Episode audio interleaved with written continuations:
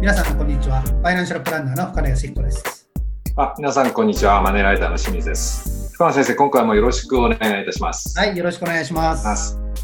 えー今回のテーマなんですけど、えー家計における娯楽費ということで、まあ、こんなご相談をいただいておりますので、えーお聞きください。42歳の専業主婦です。一つ年下でサラリーマンの夫と小学5年生になる長男、4月から小学校に上がる長女がいます。子供も大きくなり、家族で出かけられるのもあと数年かと思うので、年に一度は海外旅行へ行きたいという目標があります。貯蓄も増やしつつ、家計にダメージを与えないように子供たちと思い出を作っていくにはどういった家計設計をすればよいでしょうかまあ、ということなんですけど、えーうん深野先生、いかがでしょうかね？まあ、やっぱり確かにですね、えーうん家族旅行っていうのは行けるときに行っとかないとね、うんうん、やっぱり子供が大きくなると子供の都合があったりとか、そうですね。まあ、行けるうちに行っといた方が多分いいのは事実ですよね。そうですよね。はい。おっしゃる通りですね。はい。はい。ただし、一方では、どうやってお金の準備をきちっとやっていくかっていうのは、ね、考えなきゃダメですよね。うん。そうですね。はい。お金の問題で言うと、まあ、まあ、個人的には、その、平日行けるのが一番いいなと 思うんですけど、お子さん連れだとね、おっしゃる通りですよ。だからやっぱりね、今って、ね、昔に比べて土日じゃなきゃダメ。まあもちろんね、子供さんが学校行ったりとかするとね、うんうんうん。厳しいかもしれないけど、でも例えばね、えー夏休みとか、うんうん。そのあたりやっぱりね、海外旅行の料金だって、旅行料金って全然違うじゃないですか。まあそうですね。はうんこれを考えるんであれば、やっぱり安い時期。にずらすっていうのは、一つのやっぱり家計を助ける大きなポイントになりますよね。そうですね。うんであとはね、早めに計画しとけば、それに合わせてやっぱり行動もできるじゃないですか。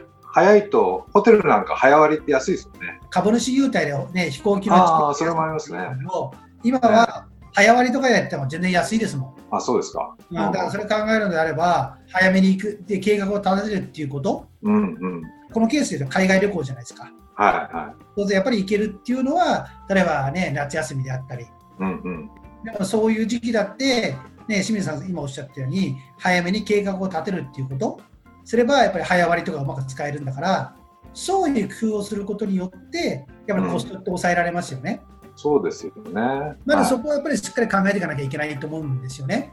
い。はい。あと、それまあ準備っていうことを考えるのであれば、うん。例えば夏、まあ、夏休み、冬休み、子供の冬休みあたりですと、ボーナスを当てるっていう考え方あると思うんですよ。うん、でも、ボーナスはね、もう何度でもこの番組で言ってるし、ね、それこそね、ちょっとね、厳しい言い方すれば、あると思うのはボーナスぐらい言ってるじゃないですか。そうですよね。はい。今はね、やっぱりそのボーナスはかなり業績給の色が濃くなっちゃったので、うんうん。ね、それを当てにしてると、家族旅行行けなくなるとか、うんうんうん。ね、ちょっと家族旅行の費用を抑えなきゃいけないとかね、せっかく楽しみにしてるのを、なんか費用を、ね、抑えるとか言うと、ちょっと悲しくなるじゃないですか。せっかくなんでね。うん、それを考えるのであれば、うんやっぱりですね、まあ、年1回、ね、その旅行の費用は人それぞれなんだろうけども、はい。それを考えるんだったら逆算して、やっぱり毎月の部分からやっぱり準備していかなきゃだめですよね。まあそうですよね。うんやっぱりあの何でもまあこういうことはそうですけど、まあ、あの計画的に立てると資金的にも無理がないプランが多分できるだろうっていうことですよね。うんでね、例えばマネープランクリニックの相談なんかでも娯楽費とかね、うん。あるとね、ちょっとこれかけすぎじゃないって我々は言うじゃないですか。言いますねよくね。でもそこをね、きちっとね、家族旅行のためってあるんだったらね、うんうんうん。それでやってか家計が回ってるんだっていいじゃないですか。うんうんうんだから何でもやっぱり家計の収支ってことを考えるんだったら、うんうんきちっと計画を立てて、それを予算化して、収支に落とし込むっていうことが重要ですよね。あのー本当に影管理のうまい方って毎月にもう予算として娯楽費とか組み入れてますもんね。だからそれはやっぱりですね、一番無理がないし、確実性が高いっていうところですかね。はいあとはまあさっきね、清水さんもおっしゃったように、やっぱり平日に行くとかね、はうん、これあたりっていうのを考えるっていうのはやっぱり重要だと思うんですよね。うい。んまあそうですね。あとまあキャンペーンを探すとかですね。まあまあね、まあ、今でもね、ネットを使えばね、一番どこが安いかとかプラン、プランの比較とかもしてくれるじゃないですか。そうなんですよね。まあね、うん便利になった時代ですよね。うんだからまあ情報収集を頑張ってねしてもらうっていうのも一つ安くいく方法になるんでしょうね。あその通りだと思います情報収集して、であとはそれをうまく活用するっていうことですよね。そうですよね。特にまあね、今回のご相談のケースで海外旅行なんていうのは、うん、国内以上にやっぱりコストが違うじゃないですか。まあそうですね。それを考えると、本当にですね、えー、計画を早めに立てて、予算を準備して、えー、コストを抑えつつ、楽しい旅行になると思うし、旅行行った先のプラスアルファもできるじゃないですか。あの、最初夏休みのお話も出ましたけど、まあ、お子さん休みでも、まあ、そのご主人の夏休みは、まあ、お盆入れて1週間ぐらいなんていう方も、まあ、いると思うので、はいはい、まあ、そういう場合、例えば、その、まあ、有給とかですね、そういうのも、まあ、うまく利用すると、こう、あのいい時期に行ける可能性もありますよね。そうですね。まあ、今はね、いわゆるその昨年から始まっている働き方改革考えると、結構休みを取りやすくなってるし、あるいは企業にとってはね、有給の消化なんかも結構ですね、厳しいなんて声も聞くじゃないですか。はい。これを考えればいいましたね。夏休みは動かせないけども、うまく有給を交えるとかね。家族旅行だからこそ家族の協力っていうのが重要だと思うんですよ。うん、まあそうですね。はい。まああのせっかく行くんですからまあ楽しんでいただきたいんですけれども、福野先生最近なんか楽しまれた旅行とかありますですか？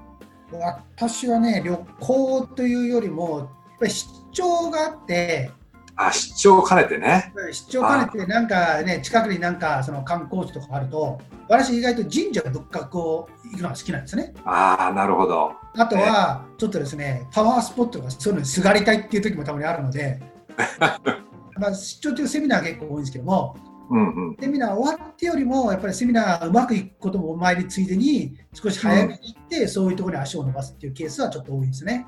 前ね、深野先生とご一緒したあの豊川に行った時もね、あの、はい、あるじゃんっていうね、あのマネー雑誌の時に取材終わった後豊川にね、ちょっとご一緒して、ねはい、だからね、今でこそね、マネープランクリニックってこれね、まあ、ネットでの相談だったけども、はいはいはい、昔はあのあるじゃんっていう雑誌の時はね、あのご相談者のね、家にご自宅に伺うとか、そうなんですよね。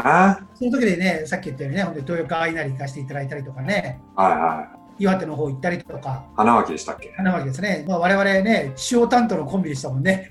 そうなんですよ。で、しかもあの、そんなあの観光地じゃないところばっかりの相談者じゃないので。あ、そうそう、違います、違います、全然。こういうことがないと絶対行かないだろうっていうところによく行きましたよね。それもまたなんか楽しかったですよ。楽しかった、楽しかったけども、時間がやっぱり限られてたから、そうですよね。この間のケースは近かったじゃないですか。ね、ねそうするとね、大体ね、限られた時間だと、電車の中でさ、何弁当食うかとか。納豆弁当買ったのそうそうそう。あの納豆弁当の写真があれですよ。清水さんの古い話ですよ。年賀状に来たじゃないですか。そう。でもなんかあの納豆弁当もなんかなくなってしまったらしいんですよね。あ、そうなんですか。いや、ちょっとその辺、あの、また復活するかもしれませんけど、まあ。まあでもね、あの、それこそね、仕事にしろ、ね、家族で普通のプライベートの旅行にしろ、うん、やっぱりそのね、自分が行ってないところに行くっていうのは、うんうん、楽しいですよね。そうですよね。で、まあ、さっき、創意工夫って言われましたけど、まあ、なんか、あの、自分たちで面白いことを見つけて楽しむっていうのが一番、まあ、いいですよね。その通りだと思いますね。まあ、ぜひ、あの、いろんな工夫をして、まあ、その家族ならではの、まあ、あの思い入れが多分できると思いますので、そういうところでまあ楽しんでもらえればであの予算に関してはまあ事前にまああの少しずつその、まあ、用意していくってことがまあ一つポイントになるかと思います。えー、深野先生、今回もありがとうございました。はい、どうもありがとうございました。